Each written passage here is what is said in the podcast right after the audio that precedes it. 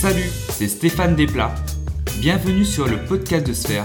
Dans ces émissions audio, vous allez entendre des interviews de sphériens sur des sujets divers autour du bac, du front, mais pas que.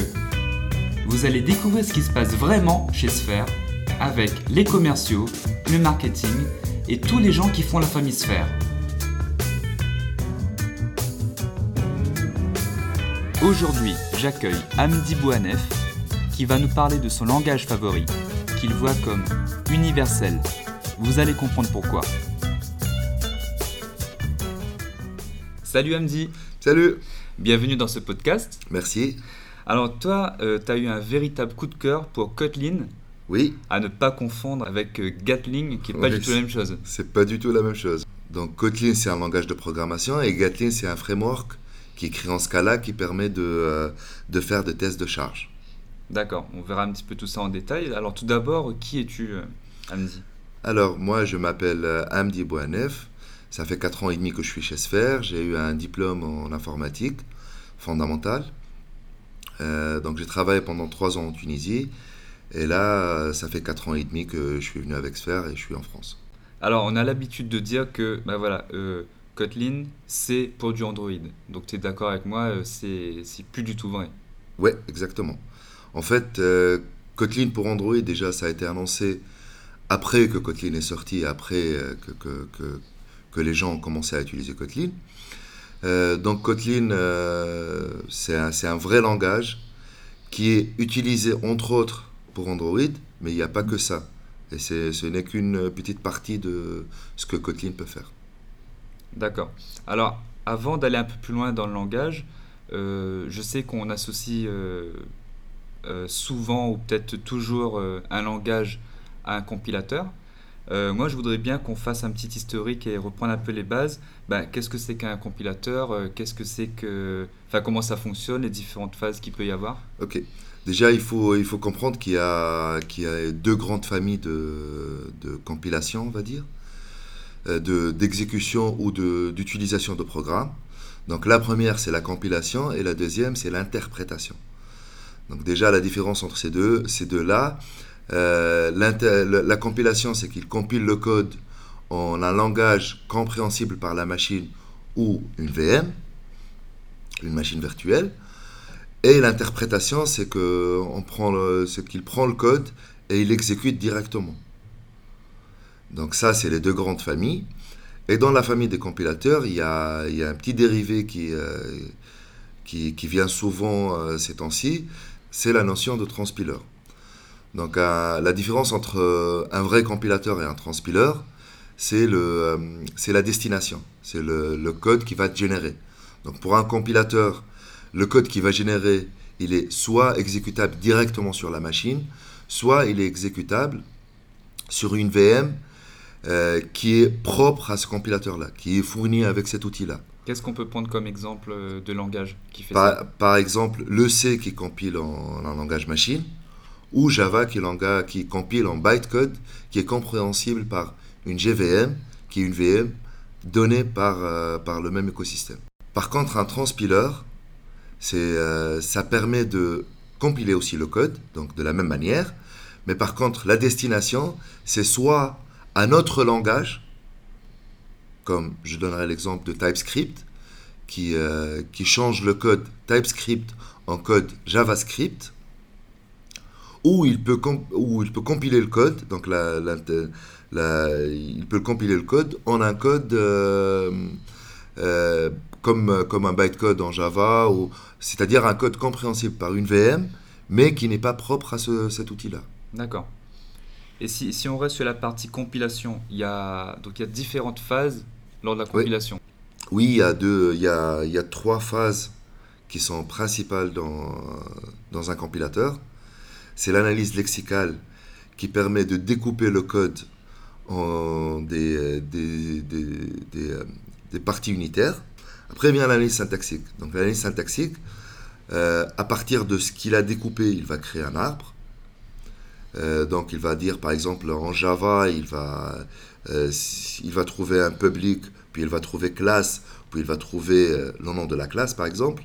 Il va dire que public, donc c'est une unité, classe, c'est une unité, et euh, le nom de la classe, c'est une unité.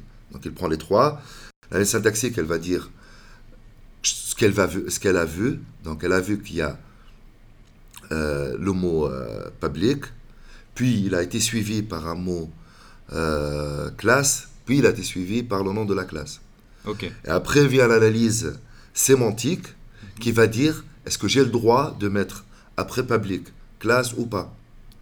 Est-ce que donc elle sait, on a des règles, on a l'ensemble de règles qui dit après ce mot clé qu'est-ce qu'on devrait avoir? Mhm. ou après cette variable qu'est-ce qu'on devrait avoir?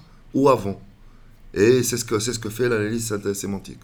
Et pour revenir à Kotlin, où est-ce que ce langage se place par rapport à tout ça?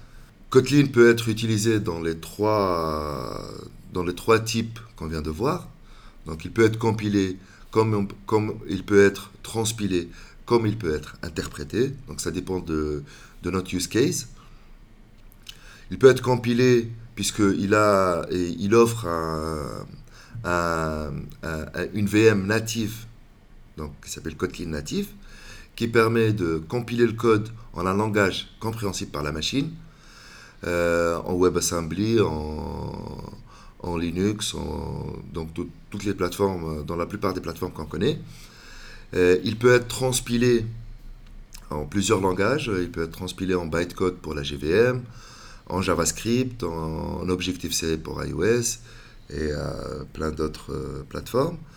Euh, comme on peut l'utiliser en interprété, comme le shell en scripting. Voilà, donc comme je le disais au début, finalement, voilà, la cible, c'est vraiment pas uniquement Android, c'est qu'on on, touche tout un panel de, cibles, ça. notamment voilà, le, le front. Exactement. Alors, pour reprendre un petit peu l'historique, euh, c'est la société JetBrains qui a développé euh, cette solution. C'est ça. Qu'est-ce qui s'est passé en fait à la base? En fait, au début, ils l'ont développé pour euh, leurs produits en interne. ils ont trouvé ça cool. Donc, en 2011, ils ont sorti. Ils ont annoncé ce, langage-là. En 2012, ils l'ont sorti en, en, en licence à page 2 donc pour que la communauté y contribue. Et, euh, la première version, euh, donc la V1, a été sortie euh, en 2016. Et en 2017, dans le Google I.O., a été annoncé que, que, ce langage il va être utilisé pour, nativement pour faire du Android. Ok, donc aujourd'hui, c'est le c'est l'IDE IntelliJ qui est initialement développé en Java. Oui. Donc ils ont migré et qu'ils ont développé avec euh, ce, fameux langage. Refait, je suis pas sûr que IntelliJ il a été fait en, en, en, Kotlin. En fait, ils disent que ils ont utilisé ça dans leur outil interne. Ils ont donné l'exemple ah de, ils ont donné l'exemple de, euh, de paiement mhm. sur le site, que tout est fait, est fait avec Kotlin, mais ils n'ont pas dit il n'y a pas de, de, truc qui dit quels sont les langages qui. Ah oui, oui. oui. Qu'est-ce qui fait la force de Kotlin aujourd'hui? Pourquoi je vais l'utiliser euh, chez mon client demain? Ce qui fait la force de Kotlin, c'est qu'il peut être utilisé partout. Donc du coup, tu apprends, tu apprends un seul langage qui peut être utilisé dans toutes les plateformes euh, et dans toute ta stack. Donc ça de 1. De 2, le langage en lui-même, il est très intuitif et très simple à mettre en place. Si tu fais du TypeScript, tu vas trouver plein de choses que, que, tu utilisais dans TypeScript. Si tu fais du Java, tu vas trouver plein de choses que tu faisais en Java. Donc, euh, donc ça ne sera pas vraiment euh, des paysans de, de faire du Kotlin, même si tu viens d'un... Euh, si, tu es un javaïste ou tu es un fronteux ou frontal, ou... ça, ça ne change pas. Et en plus, il y a, plein plein de fonctionnalités qui ont été ajoutées puisque le langage, il a essayé de prendre tous les, euh, trucs cool qui existent dans tous les langages et il les a mis dans un seul langage. Donc, euh, donc c'est un mix entre TypeScript, Swift, euh, Java. C'est un, un gros mix. Tout ça pour favoriser le, la productivité au quotidien au final. Exactement, oui. Par exemple, je te donne, je te donne un exemple de ma, mon expérience personnelle. Euh, donc euh, j'ai pris un bin euh, Java où j'avais des contraintes pour avoir plusieurs constructeurs et des getters, des setters, etc. etc. Donc ça m'a coûté 127 lignes en Java. J'ai refait la même chose en Kotlin et ça m'a coûté une seule ligne. Ah oui, quand même. et, et pour, pour faire un petit, un petit benchmarking, donc on a fait une migration chez un ancien client de plusieurs applications.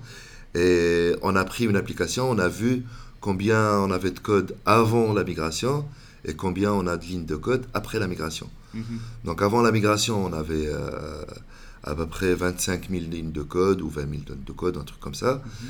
Après la migration, on n'avait que 3 euh, 000 lignes de code. Donc, ah oui, euh, c'est considérable. C'est considérable et c'est exactement les mêmes règles de gestion et le même code et il n'y a rien qui diffère. Et pour rester sur cette expérience, est-ce que la prise en main était facile pour tes collègues? Est-ce qu'il y a de la doc qui est euh, disponible sur Internet? Ça se passe comment? Euh, Moi, j'ai commencé à, faire la migration au début, donc pour créer euh, le socle technique. Mais après, il y a toute l'équipe qui sont venus pour, pour participer au projet. Et en un ou deux jours, ils ont, pris la main sur le projet, ils sont, ils sont devenus autonomes. Tout ça grâce à déjà à la simplicité du code. de deux, à, l'IDE, qui même la version communautaire, elle est assez complète et qui permet de, coder sans faire trop d'erreurs et sans faire de et sans se perdre euh, très vite.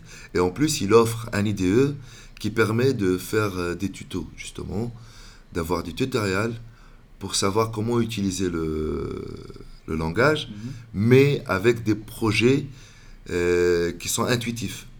Tout l'IDE est fait que pour ça. Donc, donc il y a une, belle intégration. Euh, de, oui, euh, avec la documentation qu'il y a derrière. J'ai lu que c'était un code compact et expressif. Tu, confirmes? Oui. oui.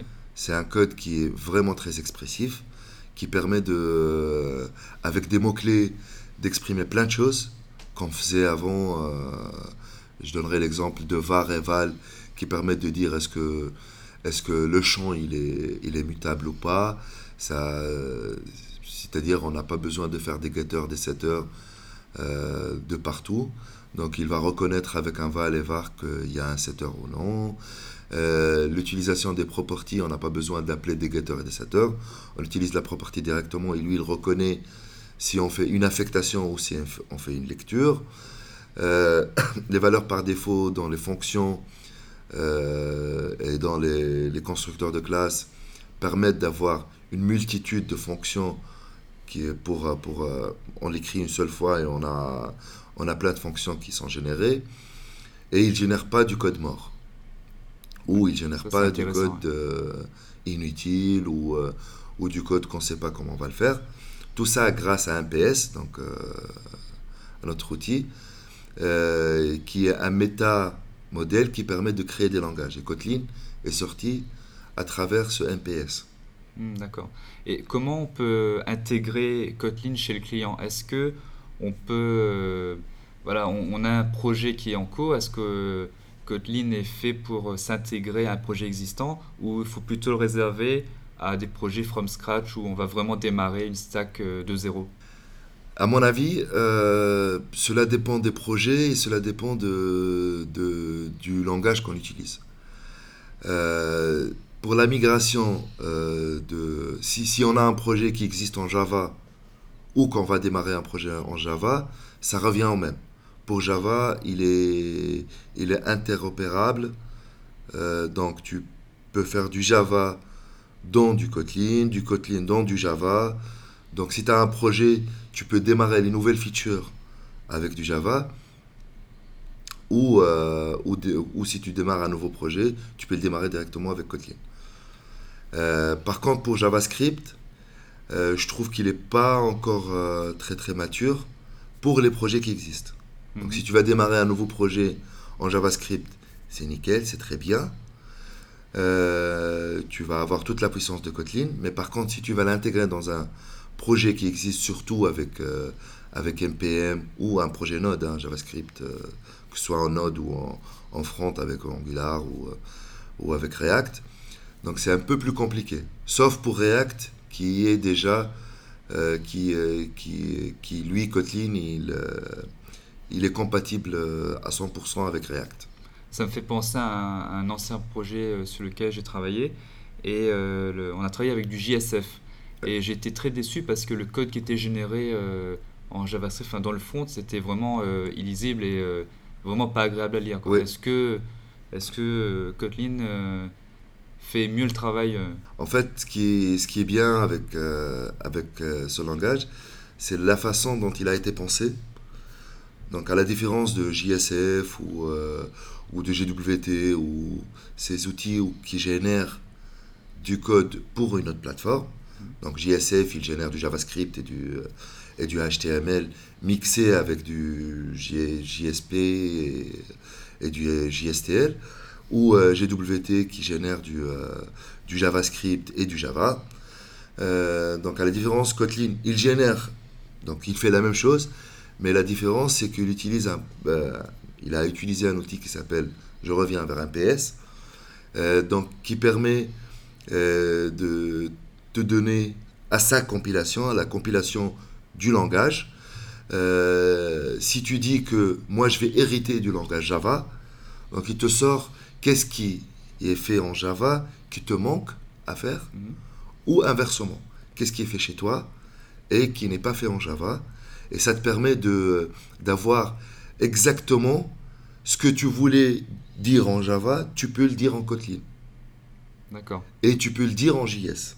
Mhm. Donc il te permet d'avoir cette, euh, cette façon. Et du coup, il va pas générer du code qui n'est pas lisible ou qui n'est pas compréhensible ou qui n'est pas fait pour cette plateforme-là. Donc il génère exactement ce que tu voulais dire. Ok. On fait beaucoup euh, l'éloge de, de ce langage, mais est-ce que quand même il y a des inconvénients? Est-ce que a- t'es Ouais. tombé sur des trucs qui t'ont Ouais. dérangé? Euh, oui, il y a- bien sûr, il y a, il y a des, il y a toujours des, euh, des inconvénients quand on utilise un truc qui marche partout. Mhm. Et moi, je trouve qu'ils ont, bien fait les choses pour la plateforme Java. Par contre, il manque plein de choses pour la plateforme JS. Pour la plateforme Java, pour l'intégrer, on peut utiliser n'importe quelle bibliothèque écrite en Java, facilement. Par contre, pour le JS, euh, il y, a, un travail qui est fait côté euh, communauté pour intégrer les projets qui existent. C'est le même problème qu'a eu TypeScript au début, c'est pour, ce- c'est pour ça qu'ils ont fait les type def pour définir les types qui sont en JS qui vont être utilisés en TypeScript. Mhm.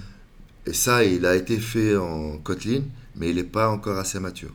Et euh, pour la partie iOS aussi, je vois que c'est pas encore très mature, puisqu'on est obligé de passer par Objective-C, qui est ancien, qui pas ancien, mais euh, la, la tendance maintenant, c'est d'aller vers Swift, qui est plus simple et peu- plus performant, ou utiliser la partie native, qui est comme en Android, c'est native, euh, native C, c'est d'écrire directement du système, dans le langage système, et du coup, on ne bénéficie pas de toute la couche euh, UI et tout ça euh, dans, euh, dans iOS. Et je crois qu'on en a un petit peu parlé tout à l'heure, mais est-ce que tu peux euh, nous expliquer euh, Kotlin multiplateforme? Oui. Ça a l'air un peu magique ce truc. Oui, il est, il est pas mal. Il n'est pas encore très très mature, il est en expérimental, mais euh, ça, ça promet d'être euh, d'être un très bon euh, un très bon produit puisqu'il permet de créer. euh, je vais banaliser le truc. hein, il crée trois projets. Le premier qui qui qui, qui va qui va qui va être compilé vers vers une JVM. Le deuxième qui va être compilé en JavaScript et le troisième qui va être un code partagé, c'est-à-dire que- qu'il y aura du code partagé entre la JVM et du JavaScript. Et l'avantage de ça, c'est de pouvoir centraliser euh, tous nos les, objets. les règles métiers no- notamment. Exactement. Les règles métiers et les objets métiers. On n'a pas à faire deux fois. Par exemple, si j'ai, j'ai- surtout pour la maintenance, si je veux, je veux ajouter une règle de gestion, ben avant, on était obligé de l'ajouter dans le front, on était obligé de l'ajouter dans le back, et on était obligé de l'ajouter dans le mobile aussi. Mhm. Alors que Ah non. maintenant tout est centralisé. Tout est centralisé, et après, on lui dit, euh, voici, tu, tu me compiles ça, tu lui dis juste, tu me compiles ça, il va compiler le Java vers la JVM, euh, pardon, le Kotlin qui, qui, qui va vers la JVM, le Kotlin qui va vers la JS, et pour le partager, il va le compiler deux fois pour les deux plateformes.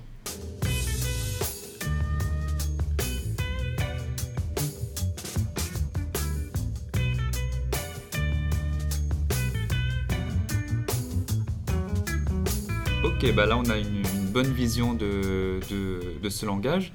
Euh, est-ce que tu as euh, une vision à 5 ans de, de ce langage? Qu'est-ce qui va devenir d'après toi?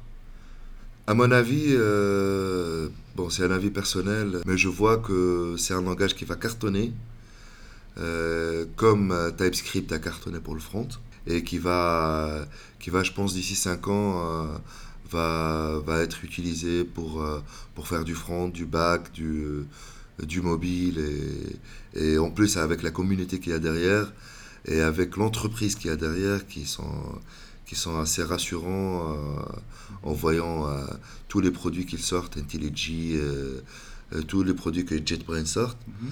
ils, sont, ils sont assez puissants, ils sont assez bien pensés. Et, et ce, ce langage, je pense qu'il ne va pas échapper à la règle. Est-ce que tu penses que Java va mourir à cause de Kotlin? Va mourir, je pense pas, parce que, parce que même eux, ils poussent à l'utilisation de la JVM. Donc on utilisera toujours la JVM. Euh, mais c'est la façon d'utiliser la JVM qui peut-être va un peu euh, s'estomper, comme on a eu avec Scala. Ça, ça, peut faire l'objet d'un autre débat, mais c'est vrai que euh, quand on regarde Oracle, j'ai l'impression qu'il pousse beaucoup plus le développement de la JVM que le langage. Exactement, oui. Donc ça pourrait être une bonne alternative euh, d'utiliser Kotlin. Exactement. Ben, merci beaucoup. Merci à toi pour, euh, pour, cette invite et à très bientôt. Salut. Au revoir. Et voilà, la discussion est lancée. Êtes-vous convaincu par ce langage? Est-ce que vous l'utilisez déjà au quotidien? C'est le moment de réagir. Quant à moi, je vous dis à très bientôt pour un nouvel épisode du podcast Sphère. En attendant, N'hésitez pas à me faire des retours afin d'améliorer les futures émissions. Vous pouvez aussi me suggérer des thématiques que vous aimeriez aborder ou des personnes de la famille Sphère à interviewer. Vous pouvez me contacter par mail déplat.s.sphère.com ou directement sur Workplace. Salut